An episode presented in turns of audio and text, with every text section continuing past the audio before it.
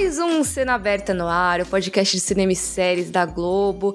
E olha só, tá estranho esse podcast. Ela começou cedo. Tá estranho. Eu tô aqui com o Max Valarezo. Sim, o original não é uma variante, pode ficar tranquilos. E PH Santos. Eu tô aqui com as chaves desse multiverso. Pegou? Muito, Muito bem. Pra gente falar de Doutor Estranho no Multiverso da Loucura, o novo filme do universo cinematográfico da Marvel. Como a gente prometeu no nosso último episódio, a gente ia fazer um episódio de terça mais aprofundado sobre o filme.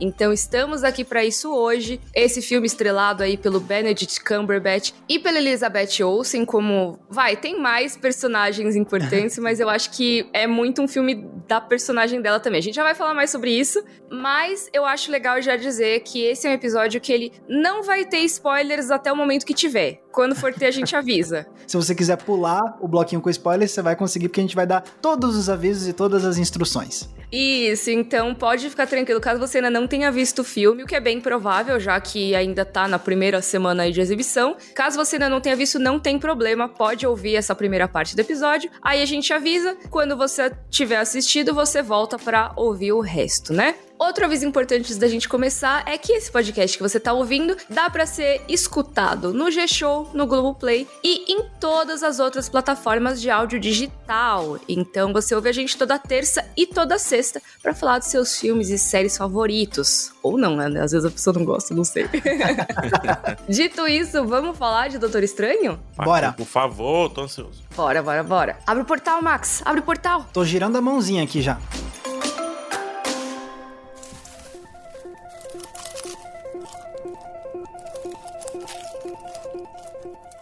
Doutor Estranho no Multiverso da Loucura.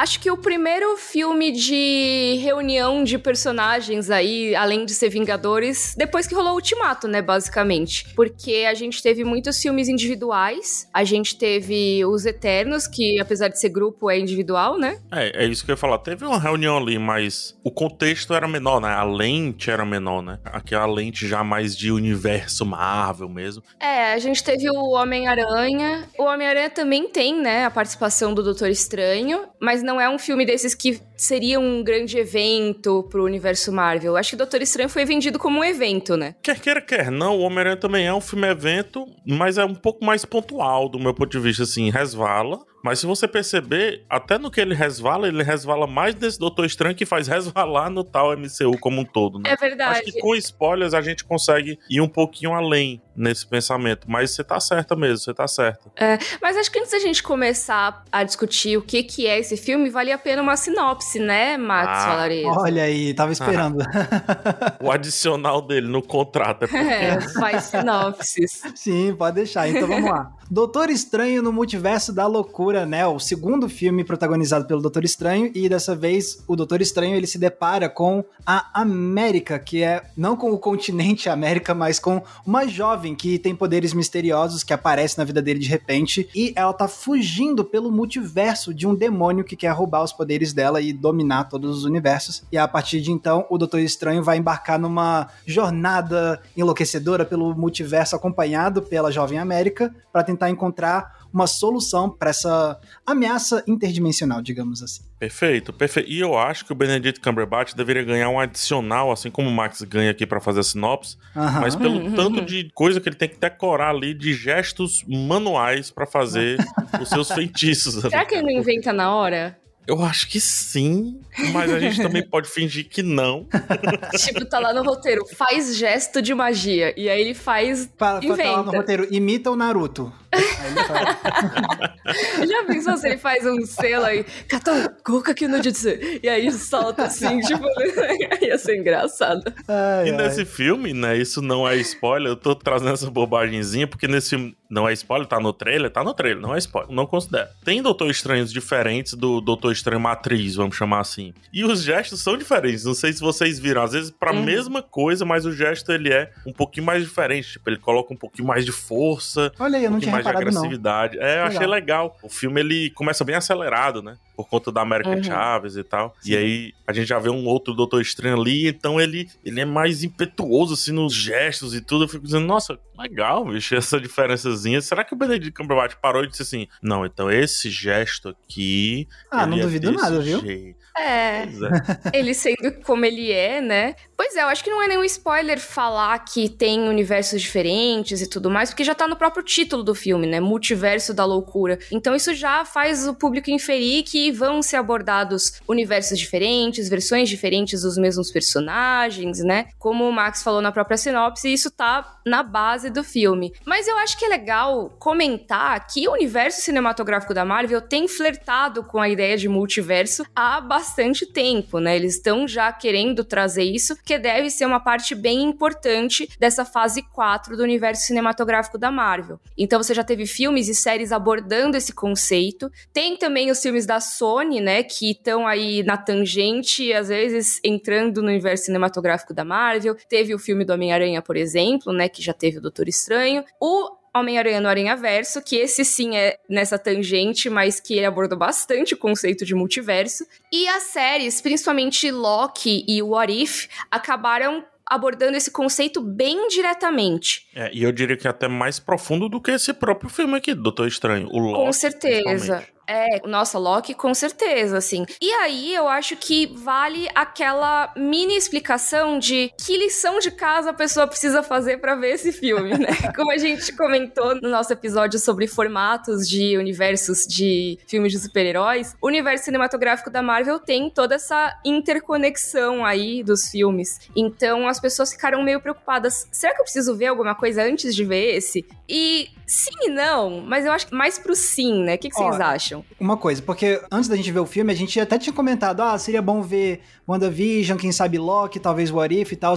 Agora que a gente viu o filme e a gente sabe como é que ele é, eu tenho uma opinião de que essencial mesmo, assim, não essencial, mas assim, o que é crucial, assim, muito importante é ver WandaVision. Pra mim, a única coisa que é 100% essencial é o WandaVision. Aí, se a pessoa tiver tempo, depois de ver o WandaVision, quer dizer, né, ou antes, mas enfim, na lista de importância, né, essencial o WandaVision. Aí, se ela tiver tempo, What If, principalmente o episódio 4, e pelo menos as cenas da Wanda em Guerra Infinita. Ó, boa, legal. Pois é. Pra mim é meio que isso. Eu tenho uma opinião díspara de vocês. É, Qual é a sua, PH? O porquê, só na parte com spoilers. Não precisa de WandaVision. Hum. O porquê eu falo lá na parte com spoilers. Gosto muito desse lance do arco da Wanda em Vingadores. Eu acho muito importante entender, principalmente É. o início. E eu acho o What If completamente dispensável.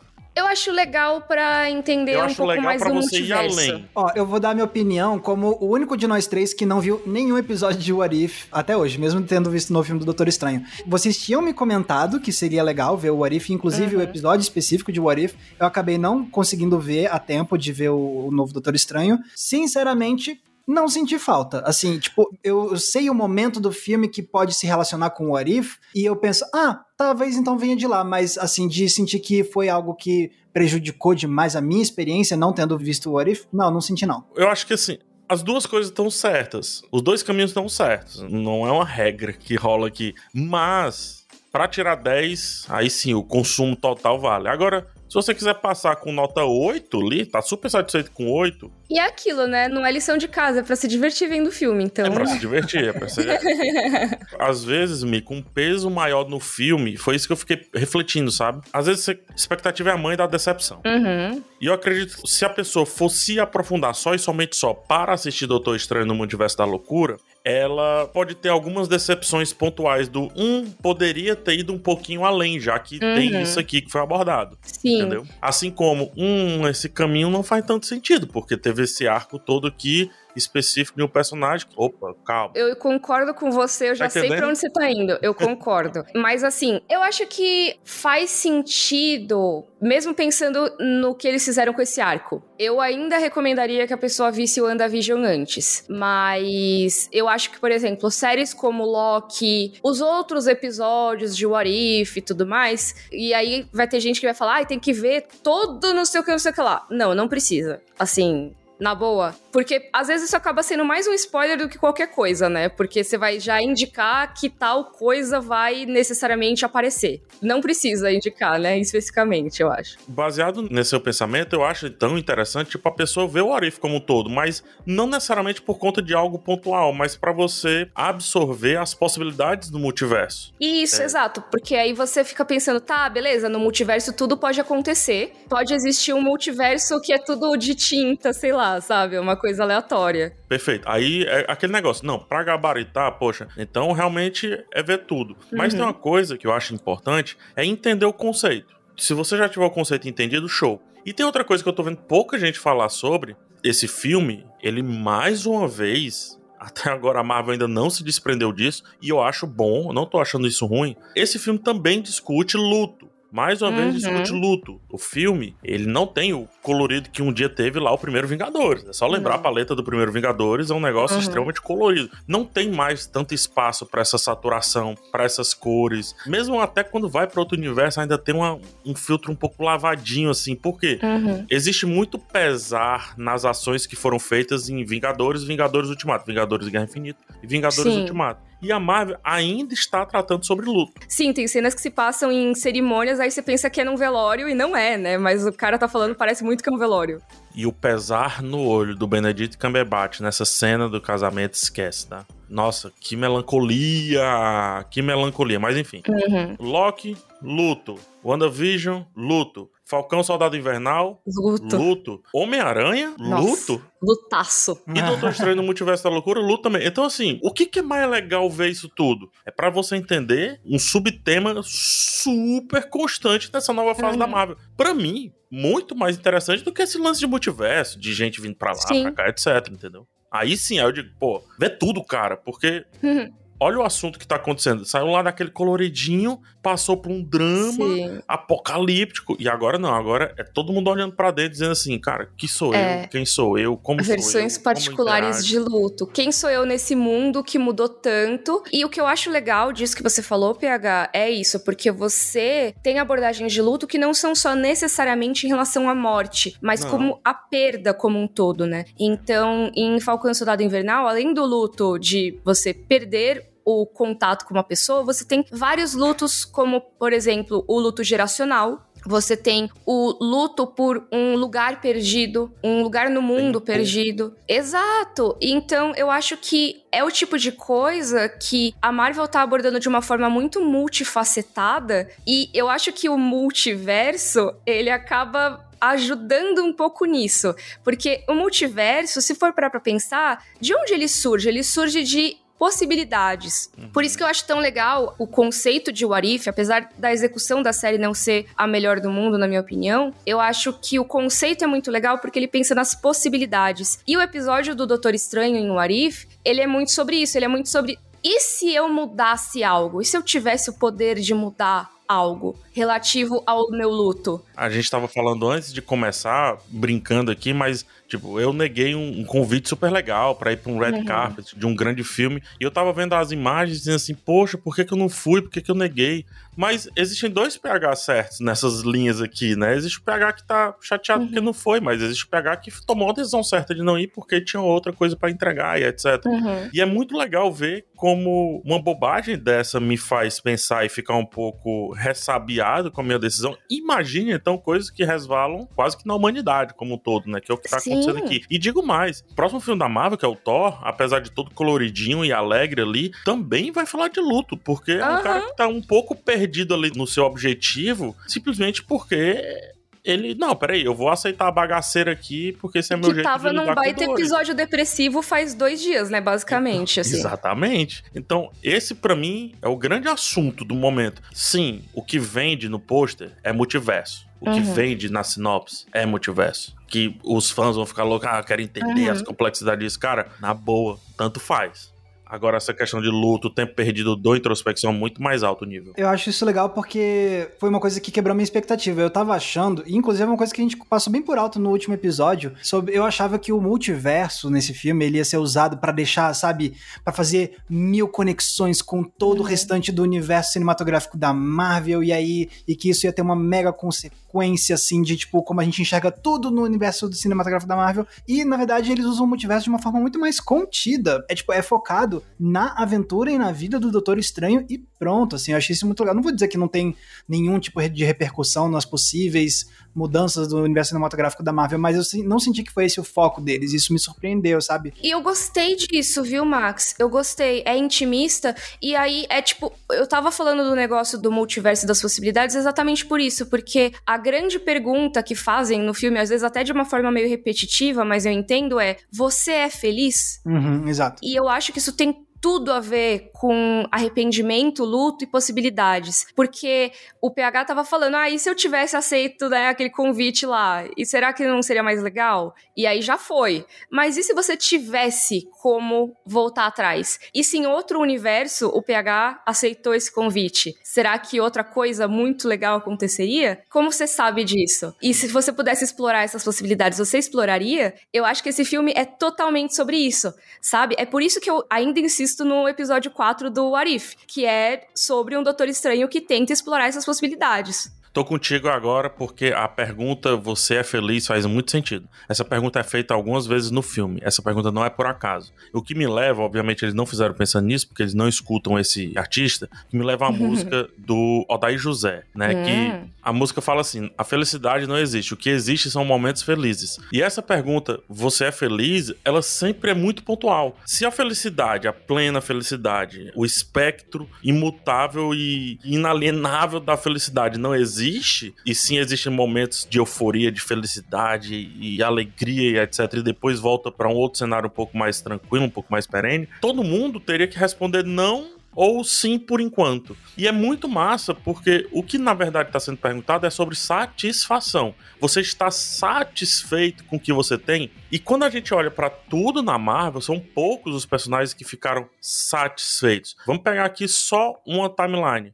Homem de Ferro. Homem de Ferro 1, a euforia de virar um herói, aquele negócio todo. Homem de Ferro 2, algumas tristezas de ter sido herói, de alguns amigos uhum. estar interagindo, o que estão fazendo com isso. Homem de Ferro 3, mais mais, uhum. eu quero mais, eu não estou satisfeito. Eu não estou falando de Multiverso da Loucura, eu falando do Arif, o Doutor Estranho lá do Arif. Quero mais, mais, e aí no que é que você se transforma nesse mais? Então essa pergunta... E tudo para preencher um buraco, né? Para preencher o que falta. Tudo para preencher vazios que não conseguem uhum. ser desenhados porque são uhum. vazios, né? E aí, como você não consegue definir o vazio, o que é que você faz? Preenche com tudo que tá na sua frente, porque você não sabe que peça encaixa, aí sim, poxa, assistiu esse episódio específico do Ori faz te pensar nesse tema da satisfação, porque aqui ele não é aplicado só e somente só ao Doutor Estranho, é aplicado a outros personagens. E aí você entende a virada de alguns personagens, que é sempre baseado nessa pergunta: você tá feliz? Que eu trocaria por você é satisfeito com o que uhum. você tem? Pra ti, basta?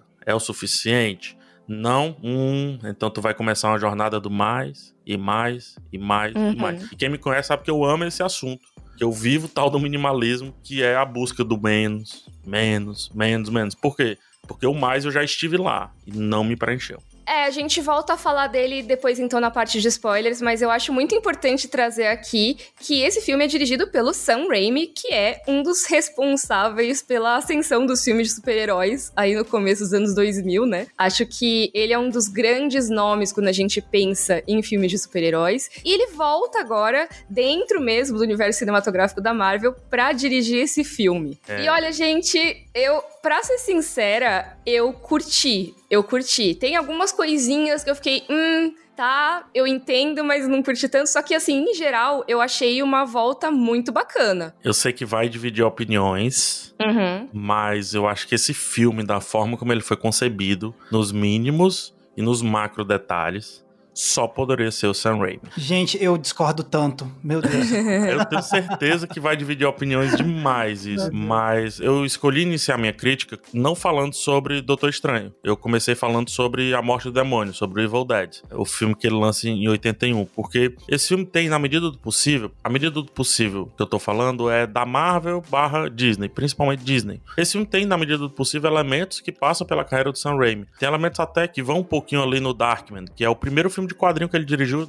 na década de 90. 90 e baixos ali, com Liam uhum. Neeson e tudo mais. E ele tem elementos de horror, não chega a ter suspense, do meu ponto de vista, não chega a ter terror também, mas tem bons elementos de horror e alguns elementos de trash. Que se você pensar assim, nossa, como assim tá nesse universo? E é por isso que eu afirmo que, desse jeito que foi entregue, tinha que ser o Sam Raimi. E ele faz algumas auto-homenagens que eu curto que eu curto bastante. Eu prefiro que outras pessoas façam homenagem sobre outras pessoas. Mas, dada a carreira do Sam Raimi, dada a simpatia dele, uhum. eu acho bem legal essa auto-homenagem. Eu acho justa essa auto-homenagem. E não desvia o filme desse lance que a gente tá falando, como aconteceu, por exemplo, no Thor Ragnarok. Eu não gosto dos caminhos que Thor Ragnarok toma, porque uhum. a autoralidade do Taika Waititi, que eu acho maravilhosa, para mim não cabe no que teoricamente seria aquele tema, uhum. né? Dado o nome Ragnarok e etc.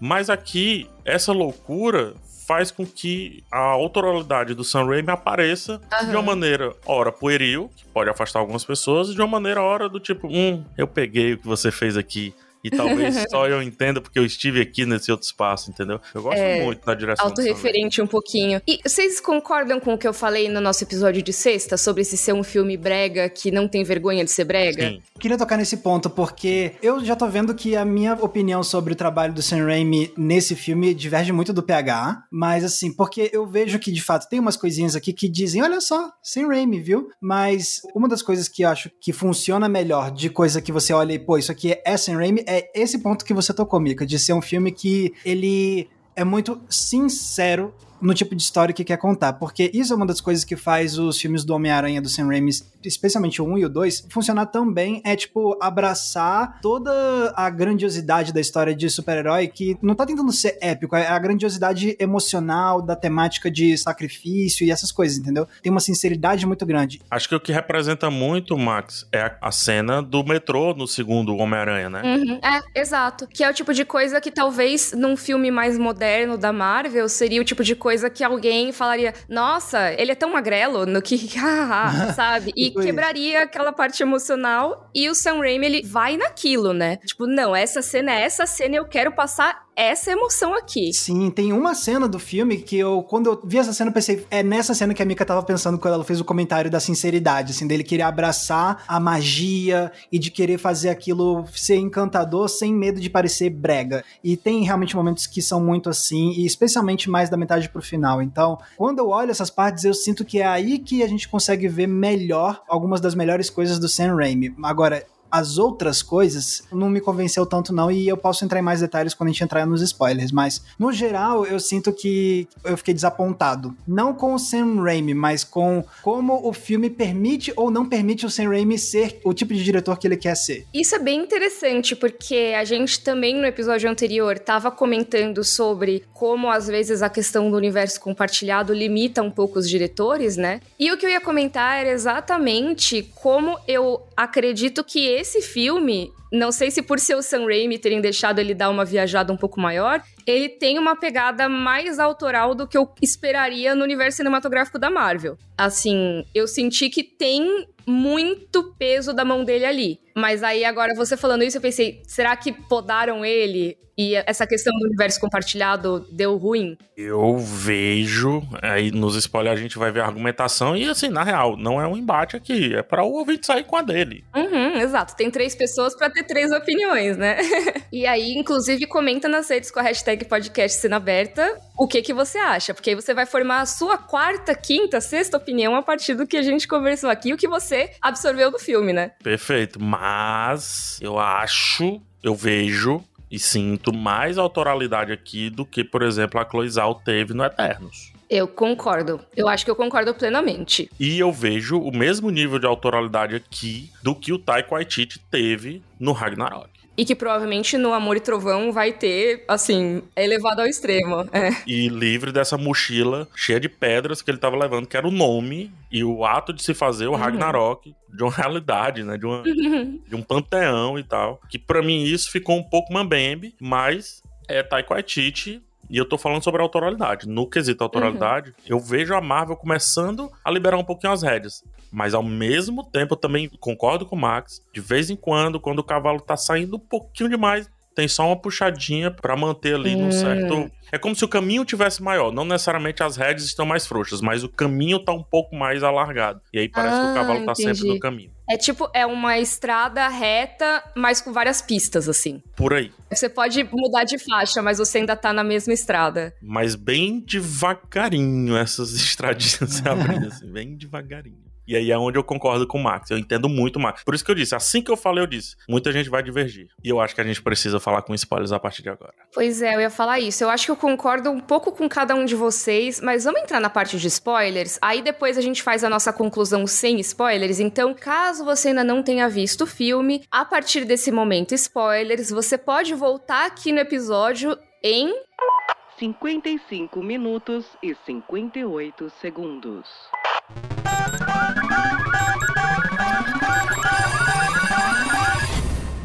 Zona de spoilers. Você foi avisado, tá? A partir de agora, spoilers de Doutor Estranho no Multiverso da Loucura. Vamos lá, quem quer começar? Max, que momento que você percebeu que eu falei do Brega?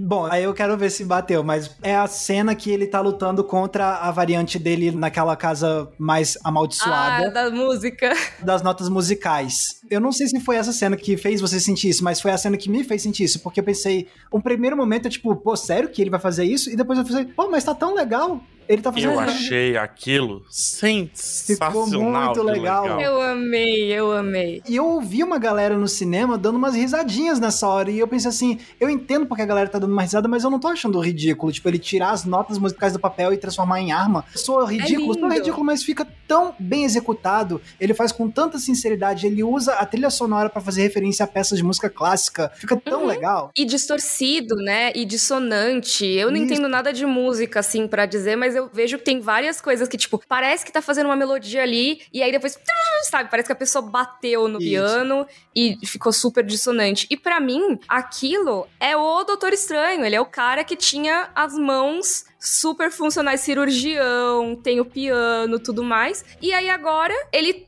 foi para esse caminho tortuoso. Faz total sentido com o cara que tá lá, destruiu o universo dele, basicamente, né? Cara, eu acho essa cena muito legal porque ela parte de um clichê dos filmes de terror que meio que nasceram ali com Evil Dead, o jump scare etc. Não nasceu É o no... tal do Stinger, né? Aquela. Aquela nota. é, do susto. É, a primeira parada, o primeiro acordezinho que sai é esse.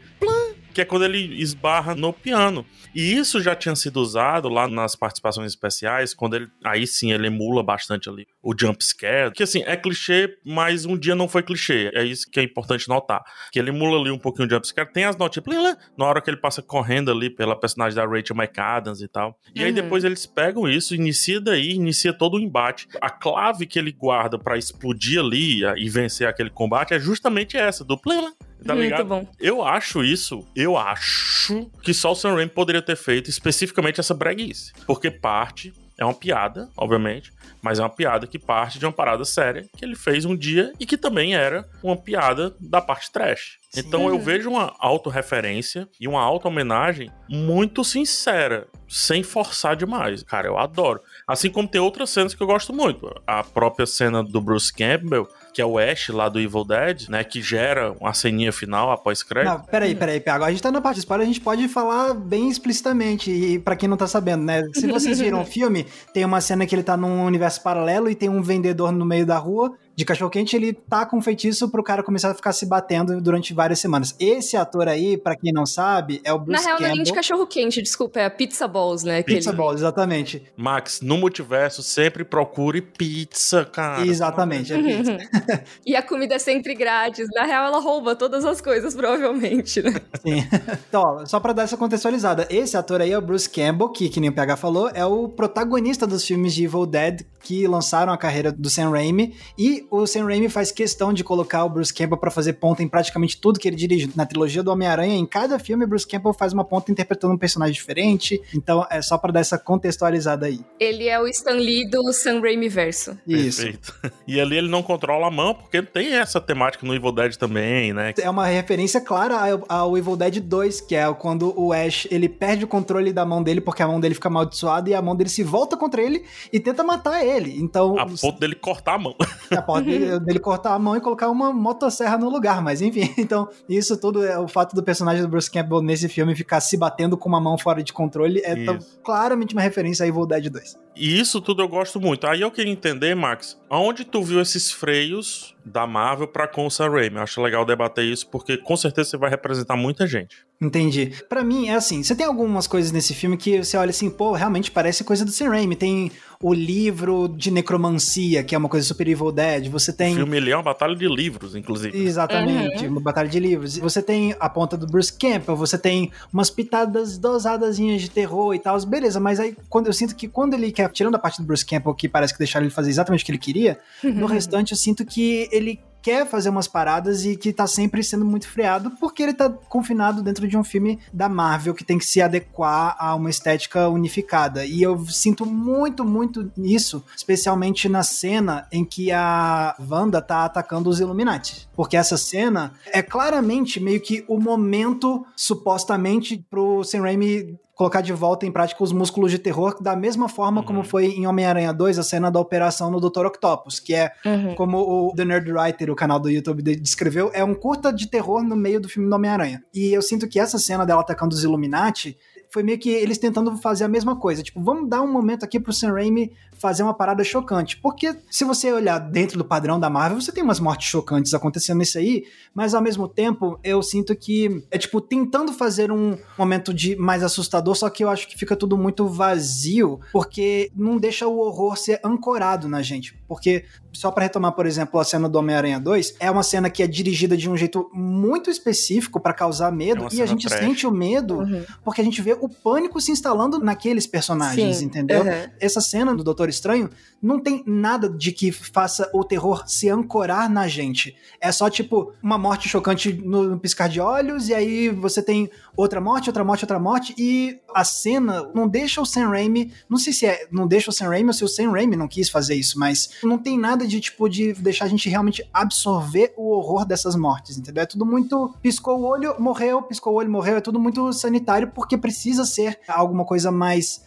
acessível e não tão chocante porque é um filme da Marvel que tem uma censura menor, entendeu? Uma censura não, uma faixa etária menor. É isso que eu ia falar. Na real, é não deixa o Sam Raimi mesmo. Porque o Sam Raimi sem rédeas não é só a morte do demônio, mas são várias outras coisas. O próprio Darkman, que eu falei, né? Que é um filme da década de 90, ali com Liam Neeson. Não sei se vocês chegaram a ver. É um herói com o rosto desfigurado. Quando ele tira as faixas, é um negócio bizarro, assim e tal. E é um filme de quadrinho também. Cara, ele tá sem freios, ele entrega o gore. O gore mesmo. O gore do pus, o gore do sangue e tudo mais. Do jorrar, que aí leva mais pro trash, etc. Então, eu concordo muito com você. Por isso que eu usei, Max. Na verdade, a gente concordou, tá? 100% a gente tava concordando. Parecia que a gente tava discordando, mas não tava. Porque eu usei a palavra na medida do possível. Eu entendo e aceito muito esse na medida do possível, porque não dá pra brigar contra. E eu gosto como os diretores já têm uma carreira tão consolidada que eles não precisam brigar contra esse na medida do possível. A gente falou no programa anterior sobre a questão do Edgar Wright, que esse formato Marvel, esses limites Marvel faz com que diretores extremamente autorais, como Edgar Wright, saiam do projeto porque a sua autoralidade não iria ser respeitada. E foi isso de fato que aconteceu. Ele falou que é porque ele tinha ideias X e essas ideias não foram aceitas de forma alguma, né? Para além do roteiro visual mesmo.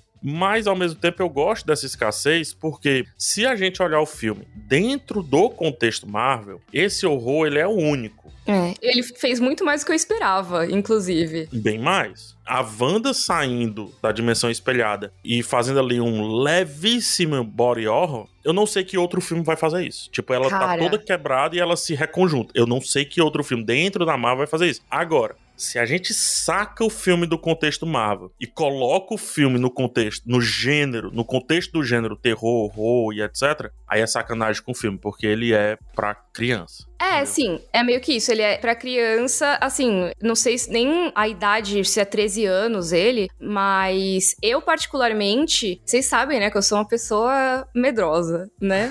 e assim, eu não fiquei com medo do filme, mas assim, teve aqueles momentos que eu sabia que eu ia tomar um susto na minha cara. E isso é uma coisa que eu não espero em um filme do universo cinematográfico da Marvel. Tanto que teve uma, uma amiga aqui ao cinema e ela ia ter que levar o filho dela pequenininho, sabe? Porque era a única forma que ela tinha de ir ao cinema, né? E ela falou, ai, ah, que tem alguma coisa, né, que ele não possa ver e tudo. E eu fiquei, cara, tenta fazer ele dormir da metade pro final. É tipo assim, amiga, tem possessão. Aí tu lida com isso aí depois. Com pois é, e tem uns momentos específicos que tem sustos ou imagens perturbadoras. Então, tipo, presta atenção nisso para ele não olhar nessa hora e tudo, porque realmente, assim, mesmo sendo um filme pra criança, né, assim, para jovens, que jovens podem assistir e tudo, eu acho que ele tem alguns momentos que são de impressionar, assim, impressionar de, assim, imagens chocantes, tem pessoa carbonizada, tem pessoa gritando de dor antes de ser desmaterializada. Isso é o tipo de coisa que você não costuma ver na Marvel. A pessoa vira pó. A pessoa não fica toda ensanguentada gritando de dor antes de virar pó, em geral. É, quando vira pó é aquele final de Vingadores que é um vira pó super poético, né? É, então, exato. As mortes não são assim desse jeito. Então, para mim, não é nenhum passo além, é uns 10 passos além do que costuma ser feito na Marvel. Gente, que engraçado. Eu não senti que foi tanto avançado assim. Cara, eu achei. eu não é sei. que você vê muito filme de terror, Max, mas o que, que você viu na Marvel que se compara a isso? É. Mas esse é o ponto, tipo, se eu for comparar com o Evil Dead, é sacanagem, entendeu? É, não, mas aí tá, eu não tô nem comparando com o Evil Dead, é tipo, eu não, tô pensando eu muito na tá. questão do tipo... É o filme por si só, assim, né? Ou pelo Homem-Aranha 2. Pensando no, no Sam Raimi como um autor mesmo, porque, tipo, eu entendo que que é um filme que tem que pensar no público mais jovem e que não pode mostrar alguma coisa muito chocante, mas assim, o Homem-Aranha 2 é a mesma coisa, é um filme de super-herói que tem que ser visto por uhum. todas as pessoas e tem aquela cena que dá muito medo e que não precisou de gore, não precisou de sangue, ele conseguiu construir algo genuinamente assustador e eu acho que aqui eu não sinto que eles permitem que ele, sabe, crie esse mesmo tipo de emoção, porque o meu problema tá na falta de ancoragem da emoção, Entendi. sabe, de deixar a emoção do terror assentar na gente. O clima né? Da construção do clima. Isso, porque o filme tá tanto na obrigação de, tipo, continuar a aventura e ir pra próxima luta que ele acaba não deixando o Sam Raimi deixar essas coisas realmente serem absorvidas emocionalmente é. pela gente. E te chocarem o suficiente, né? Eu entendo e eu concordo com você, especificamente numa cena que, assim, eu tinha amado o visual dela e eu acho que ele tira dela muito rápido, que é o momento que mostra o campo devastado em que a Wanda vive. Uhum, Sim. E para mim, aquela imagem é maravilhosa. Aquela cena toda vermelha, as árvores secas e tudo mais. E para mim tinha que ficar, sei lá, meio segundo a mais que fosse ali. Uhum, Mas sim. ele já corta para aquela transição pra cara do Wong. Tipo, eu entendo o que foi feito ali, tipo, a tentativa de fazer uma transição mais assim, mais brega, vamos dizer assim, vai, mais retrô. E cara, OK, entendo, só que eu queria deixar aquilo ficar na minha mente um pouquinho mais, sabe? Essa devastação, essa tipo, essa desolação, sim, eu queria ter certeza. visto um pouco mais. É, eu acho que eu me entreguei um pouco mais a esses elementos e aceitando o tom, autorreferência, auto-homenagem, barra, é o máximo que eu posso fazer. E meu cérebro, Max, eu acho que ele completou muitas coisas que o Sam Raimi precisava para acontecer de fato. Por exemplo, na cena da morte da Capitã, para mim ela é muito parecida com a cena do lápis do The Dark Knight que o Coringa vai lá e faz a mágica do lápis, enfia o lápis no olho do cara, cortou e a gente não viu sangue nenhum, mas a gente. Uh! E nessa cena do escudo partindo ela no meio, a gente não vê ela partindo, mas a gente vê um sanguezinho lá no escudo, a gente diz aí, então, essa cena, sim. Agora, já da outra Capitã Marvel, as pedrinhas uhum. caindo, eu digo, poxa, qual é? Queria um pouquinho mais. A do personagem, do Inumano, explodindo por Cara, dentro, eu ia, essa coisa foi legal aí. Essa foi da hora. Inclusive, quando teve essa cena em particular, eu pensei muito em séries que têm feito esse tipo de coisa mais pro gore e mais para as mortes ridículas de super-heróis. E ridículas eu não digo nem de tipo ridículo, tá, gente? Mas assim, mortes. Simples. Não só simples simples, mas assim, insignificantes, vai. Mortes descartáveis. Trivializar, né? É, que são, por exemplo, The Boys, Invencível, Aham, aham. essas séries que colocam heróis contra heróis e você vê muitas mortes. Inclusive, The Boys tem uma morte do cara explodindo por dentro. E, cara, misturou isso com aquele conceito de não tenho boca e preciso gritar, né? Aham. E, cara, assim, eu amei essa parte. Eu acho que tem gente que não vai gostar, que vai pensar, ah, mas teve o fanservice só pelo fanservice. E, cara, pra mim, o legal do multiverso é isso, que você pode trazer os personagens e matar eles, e outro universo eles estão vivões, sabe? Não tem problema. E aí, pegando o outro lado da atuação do Sam Raimi, eu até falei na crítica esse nome, eu adoro como ele emula um caleidoscópio, assim, a gente vê Uhum. muito isso no primeiro filme, né, ele, essa ideia da dimensão espelhada, dessa explicação toda que é, e nenhuma câmera dele, nenhuma não, Sempre que possível, as câmeras dele fogem do eixo central, sabe? Começa invertido, depois vai. A pessoa vai levantar de uma cama. Cara, é um ato super simples. Acordar e levantar de uma cama. A maioria dos diretores deixaria a câmera parada, olhando pra cama.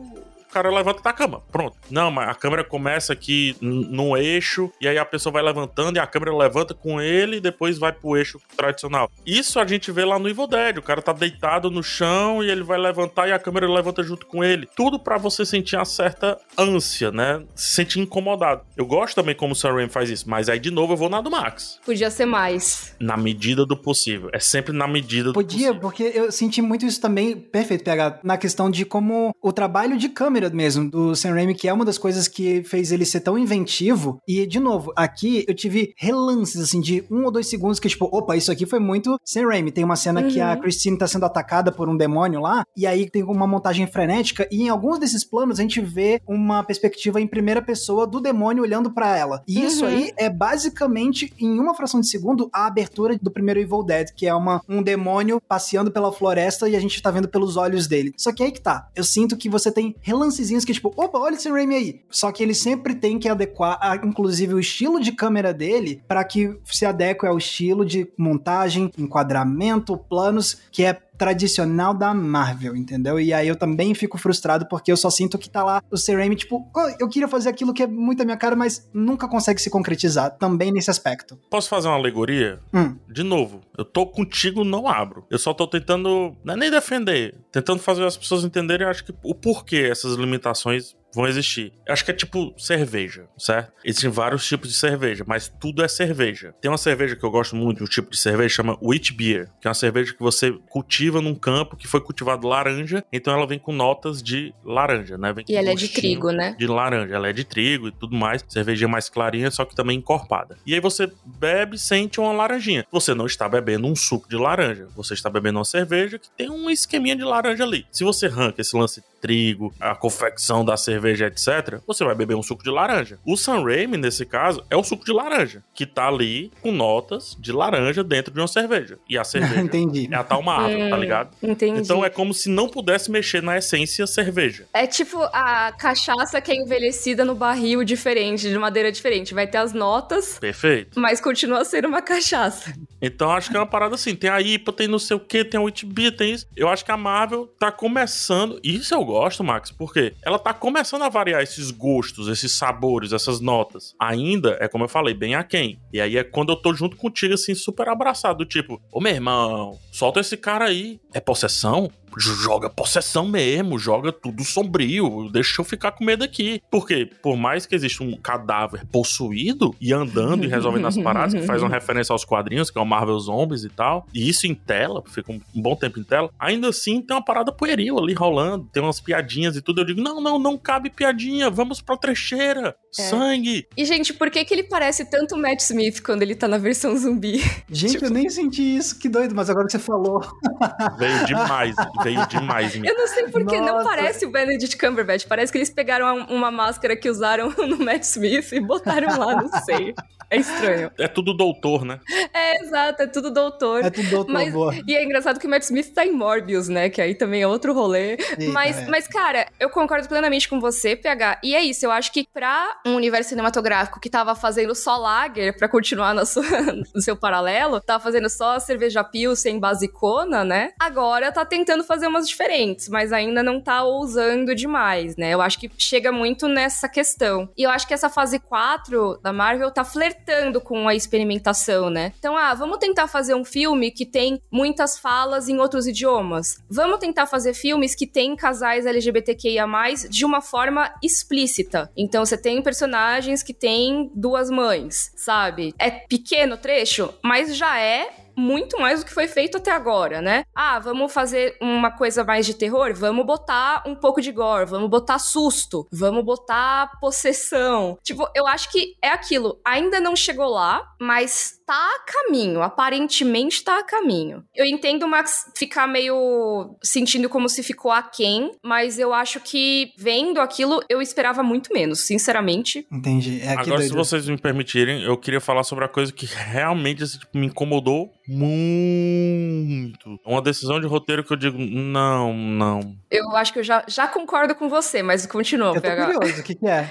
Tá, me incomodou muito, mas muito mesmo. Essa Wanda que foi apresentada no filme. Hum, É legal, esteticamente, uau, ela citando Feiticeiro Escarlate, etc. Mas eu acho que significa, se é que existe essa palavra, uma jornada de uma Wanda que teoricamente aprendeu alguma coisa lá em WandaVision. entendi. Lá no WandaVision, a gente tem uma referência lá à dominação de corpos e aquele mentes, aquele negócio todo. E eu lembro do quinto episódio, que é quando mostra, assim, como que a cidade tá, de fato, sem o tecido que ela cria, sem o tecido da realidade que ela cria. E depois a gente vê ela triste, ela chateada com essa decisão que ela tomou. Beleza, ao final tem lá uma ceninha que ela encontra o Darkhold, e aí os filhos, etc. E a partir dali ela passa a ser corrompida. Mas eu penso que alguém ter que apontar pra ela a vida, alguém ter que apontar pra ela a realidade, alguém ter que levar ela pra um universo específico para ela ser confrontada por ela mesma e os filhos, é você jogar fora uma construção que foi muito bem feita lá no WandaVision a favor de criar uma vilã magnânima pra esse filme em específico. Ó, Pois PH, é. legal você ter apontado isso. Eu não tinha pensado por esse ângulo e eu acho que eu concordo. Eu acho que realmente. Eu não sei se descarta por completo a jornada que tiveram pra ela em WandaVision, mas dá uma desviadinha sim, agora que você comentou, viu? Concordo. É, eu entendo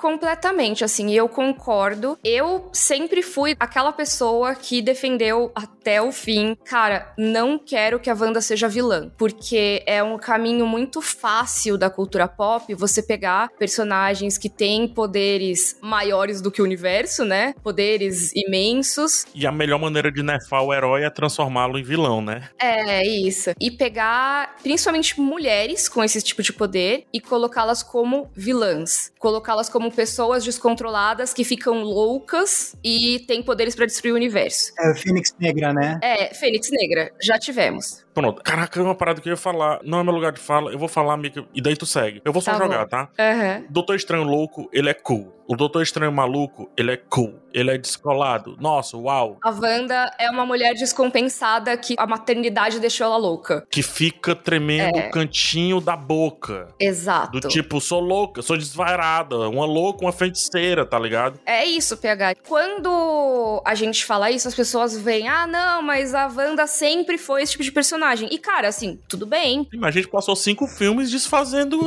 essa parada. Não, e assim, eu- o que eu acho é que um personagem ser assim não seria o problema. Então, assim, se em toda a história da cultura pop só existisse esse filme, sem nem considerar a existência de WandaVision, mas assim, esse filme, eu ia falar: caraca, maravilhoso, que vilã incrível. Só que quando você pega todo o contexto que a gente tem de várias personagens que são retratadas dessa forma, assim, só de cabeça, logo de cara, você tem só no cinema e na TV. Duas delas mataram o mesmo Xavier, só pra vocês terem ideia. Exato, exato. Duas mataram o mesmo Xavier. Aí você tem a Fênix Negra duas vezes, né? Que já teve, agora o mais recente, tem o X-Men 3. Aí você já tem personagens em Game of Thrones que no último momento falaram: ah, não, é o poder deixou ela louca mesmo, é isso. Cara, é o tipo de coisa que o tempo todo você tem, o tempo todo você tem essa ideia de mulheres que não conseguem controlar o próprio poder e por isso ou precisam ser dominadas ou precisam ser eliminadas e muitas vezes isso tá relacionado à sanidade. Tipo, então assim, quando você pega isso num contexto e ainda mais quando você pega num contexto de que durante muito e muito tempo mulheres foram consideradas loucas ou histéricas porque histeria era considerada uma doença que vinha do útero, tá, gente? E Mika, lembrando, muitas delas foram enforcadas e queimadas e chamadas de bruxas, Opa. exatamente. e assim, mesmo depois que queimaram as bruxas, mais recentemente até, não faz tanto tempo assim, mulheres que eram consideradas menos submissas, muitas vezes eram lidas como pessoas que precisavam ser internadas em instituições e serem tratadas com terapias que hoje em dia a gente até considera que desrespeitam os direitos humanos, sabe? Então, assim, eu acho que é complicado falar isso, que vão falar, ai, Mikan, descansa militante. Não, não descansa não, não descansa não. Quem achar que tem que descansar, descanse você é. e não ouça. Desculpa. É porque é isso, porque assim, eu não tô dizendo esse filme é culpado por tudo isso. Não, eu tô dizendo que esse filme existe em um contexto em que tudo isso aconteceu. Ele, particularmente, não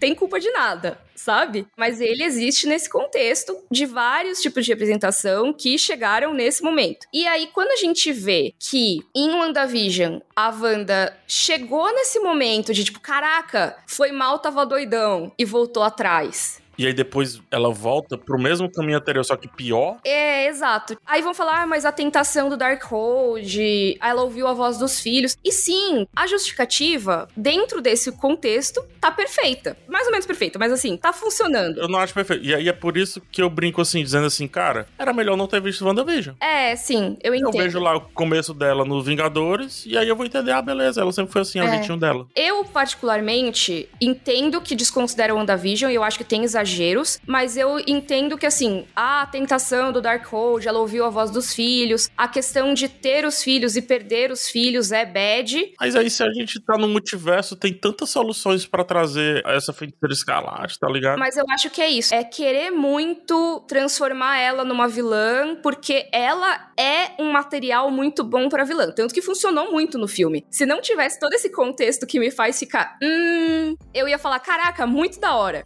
Mas tem essa coisinha que me faz sempre pensar, nossa, podia ser diferente. E a gente sempre cai nisso sabe? Eu vou argumentar, minha argumentação tá bem clara. Eu acho que é um pouquinho de desfeita com a jornada de WandaVision, mesmo com o final. Uhum. É, eu entendo. Pra mim, o final mais coerente é: passei por essas questões traumáticas, passei por esse luto, fiz isso com meu marido uma, duas, três vezes, ela perdeu visão, importante dizer. Mas ela teve uma construção de evolução, de melhorar, digamos assim, a percepção dela no mundo e a utilidade dela no mundo. Ela visitou uma Wanda perfeita aos olhos dela e no final ela teve o Darkhold. Então vamos escolher dois caminhos. Vamos enlouquecê-la ou vamos transformá-la em algo tão poderosa e tão controlada que pode resolver qualquer coisa da Marvel. Mas eles preferiram enlouquecê-la para dar vazão a esse filme. Ok, tudo bem, são escolhas criativas. Eu não iria por esse lado, eu iria pro outro. E aí eu vou comparar com Eternos, que tem mais mulheres envolvidas na produção do que esse filme. Esse filme não tem nenhuma mulher envolvida envolvida em roteiro e nem direção e nem nada.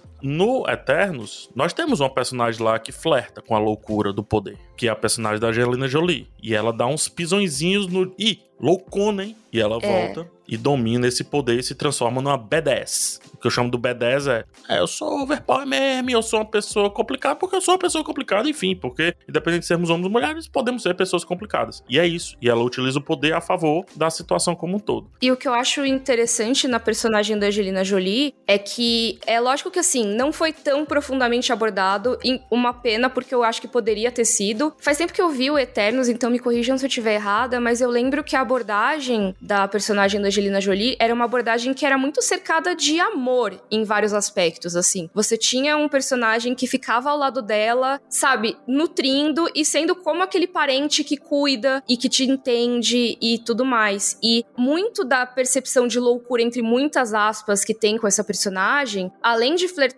com o esquecimento e confusão que existem na vida real, também tinha muito a ver com a própria questão do gaslighting, né? Que no fim das contas, esse conflito que tinha na saúde mental dela vinha muito de tentarem fazer ela acreditar em uma realidade que não era o que existia. Então, eu acho que acaba discutindo sem falar explicitamente uma coisa que também aborda o universo de representação feminina. E eu acho que, assim, falou tanto sem dizer, sabe? Já no caso dessa representação da Wanda, é isso, poderia muito ter sido algo de assim, poxa, ela foi enganada de alguma forma, tem outra Wanda enganando ela, mas essa Wanda que a gente conhece, que a gente viu a jornada, eu acho que precisava deixar um pouco mais difícil para ela ficar uma vilã doida só porque ela quer recuperar os filhos, sabe? É porque por mais que tenha o lance da tentação do livro, ela É. fala em texto, gente, eu ainda não fui além. Eu ainda não tomei todas as opções, ou seja, é uma opção muito dela ali, né? Obviamente a opção dela no sentido roteiro também. A vilã poderia ter sido a mesma, poderia ter tido o mesmo peso. Inclusive o final é super broxante se você pensar com relação ao destino que ela merecia ter. E que vão resolver com o quê? Com o multiverso. Então por que que já não resolve a existência dessa vilania, desse antagonismo? Também com o multiverso. Acho até mais coerente com o tema do filme. Multiverso da loucura. Traz uma Wanda louca de um outro multiverso. E por aí vai. E aí eu vou bater na mesma tecla. Por que que os Doutor Estranho louco são descolados? São legais e geram cenas massa de lutinha e etc. E por que que a Wanda gera dor, pesar, luto? E isso é uma coisa que os filmes da Marvel eles fazem muito comentário sobre eles mesmos e esse filme, uma das coisas que eu gostei é que ele faz menos comentários irônicos sobre eles mesmos, mas tem essa frasezinha da Wanda que, ai, quando vocês fazem, vocês são heróis, quando eu quebro as regras, eu sou a vilã. E aí por isso eu vou aceitar ser a, a vilã de fato. É, então, pra mim, isso é uma coisa muito de dizer assim: ai, nossa, olha só, realmente a questão é muito machista, hein? E aí você vai ver e o filme fala isso e ela é mesmo a vilã e, tipo, é isso, sabe? Ele pode quebrar as regras, sendo que o filme, ele fala: a maior ameaça pra esse universo não é ela, é você, Doutor Estranho. Tá, mas a gente não chega a ver de fato que tipo de ameaça mesmo é, sabe? Tem aquele Doutor Estranho ali, Que ao mesmo tempo salvou a parada toda e depois só foi sacrificado depois de salvar a parada toda. Ou seja, teve um arco de redenção. Eles falam, mas não prova, né? Tipo, É por isso que eu acho importante o episódio 4 de What If, entendeu? Que pra mim ele tinha que estar nesse filme. Que é isso. É o que seria se fosse o Doutor Estranho fazendo a mesma coisa que a Wanda. E eu acho que esse filme ele flerta muito com isso, mas ele nunca dá esse passo. Ele Sim. nunca vai, tipo, tá. E se ele fosse tentar mesmo ficar com a Christine? A gente não tem isso porque ele é muito maduro. Ele supera, ele preenche o buraco que ele tem com o reloginho, que tem inclusive o buraco no formato do relógio. Depois ele conserta o relógio e pra ele é muito fácil. Tipo, eu sei que não é fácil, mas assim, pra ele é muito mais fácil do que pra Wanda. Por que que ele não quebrou o multiverso que nem o outro cara? Não sei, porque ele é muito, muito são e muito maduro. E a Wanda é muito desequilibrada. Tipo, eu acho complicado. Eu acho complicado. Eu gostei muito do filme e eu acho que partindo dessa premissa muito errada, eles conseguiram fazer o melhor possível. Ok, então fazendo esse rant aqui, acho que a gente pode sair dos spoilers e ir pros nossos finalmente e aí chamar de volta o pessoal sem spoilers. O que, que vocês acham? Vamos.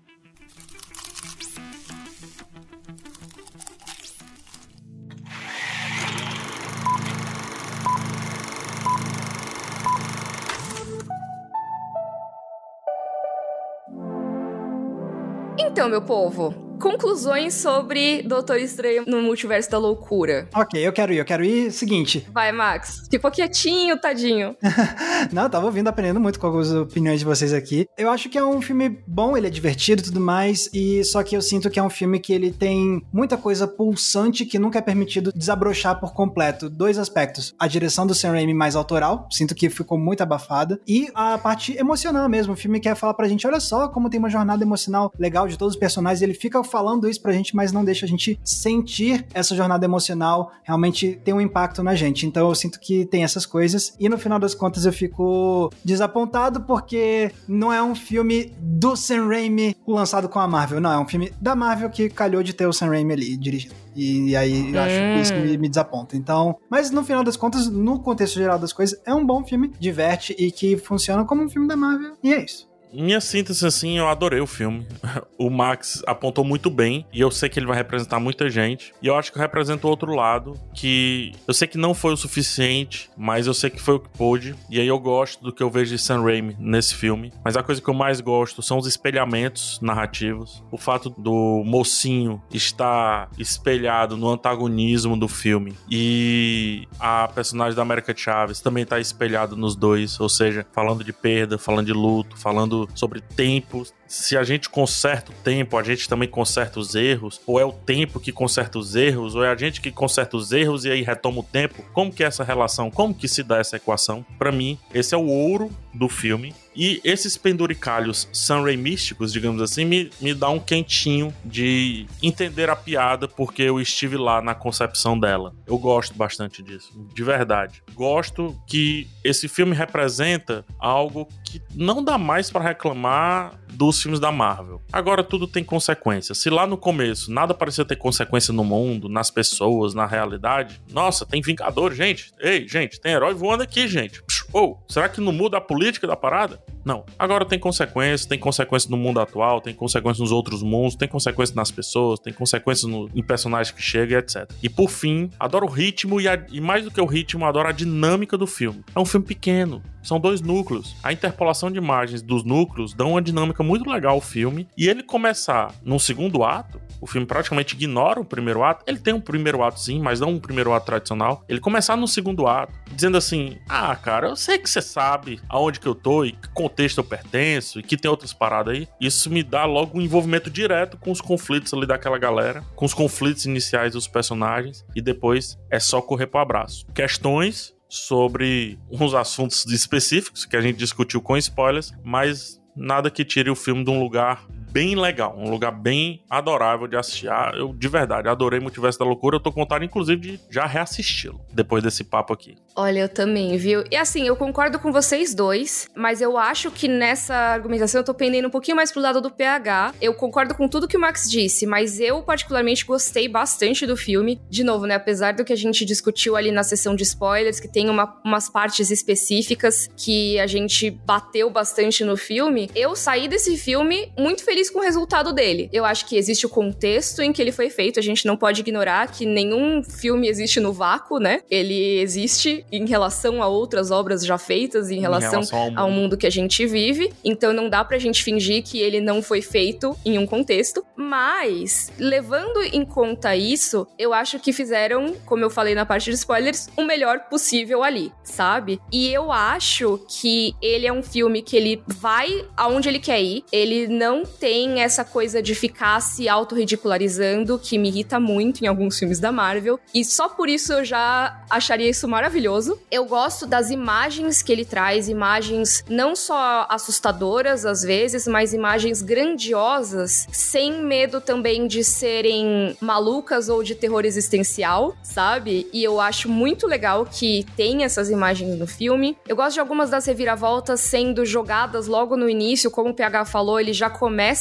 na trama porque ele não quer ficar te enrolando, ele sabe que você já imaginou para onde essa trama iria. Então ele fala: "Ah, não vou te ficar te enganando, galera. É isso aqui mesmo, bora". Então para mim foi uma ótima experiência, também quero ver de novo. Eu acho que o Sam Raimi foi uma ótima adição aqui e particularmente eu gosto muito mais desse filme do que o primeiro filme do Doutor Estranho, que era um dos filmes individuais da Marvel que eu mais tive vontade de ver, porque eu pensava que ia ser uma loucura psicodélica e no fim das contas meio que foi, mas não foi tanto. Eu achei ele tão básico pro que ele parecia que ia ser. E eu acho que esse filme agora finalmente trouxe um pouco mais do que eu queria quando eu fui ver o primeiro. Eu acho que ele trouxe de outras formas essa parte do espelho das imagens mais doidinhas assim, essa coisa de viajar um pouco, que quando você fala de magia num filme de super-herói, é o que eu espero. Eu não quero filme pé no chão, né, gente? Então, gostei. Acho legal, acho legal. Curti também. E eu queria saber também o que, que vocês que estão nos ouvindo acharam. Então, por favor, marquem a gente nas redes sociais com a hashtag podcast cena aberta e também marquem a gente. Dito isso, onde as pessoas acham vocês nesse multiverso das redes? Começando pelo Max. Vocês me encontram no canal Entre Planos no YouTube e no Twitter e no Instagram vocês me encontram com a mesma arroba que é Max Valarezo com um Z somente. E você, PH? Você me encontra buscando PH Santos de cabelo com rabo de cavalo? É o quê? Ah, verdade. o rabo de cavalo. no Twitter, no Instagram, no TikTok, mas principalmente no YouTube, você pode buscar por PH Santos. Também dá uma olhada nas minhas críticas com e sem spoiler de Doutor Estranho no Multiverso da Loucura. Boa, e vocês me acham como Mikan com três N's no final, no YouTube e no Twitter. Não tem Mikan com outros N's, tá? Então não confundam, só no multiverso mesmo. E no Instagram, underline Miriam Castro, porque aí foi a versão do multiverso mesmo, não me deixaram pegar arroba Mikan. E você encontra o podcast Cena Aberta toda terça e toda sexta no G-Show, no Globoplay e nas outras plataformas de áudio digital. A gente volta no próximo episódio. Tchau, tchau. Tchau, gente. Tchau, tchau, gente.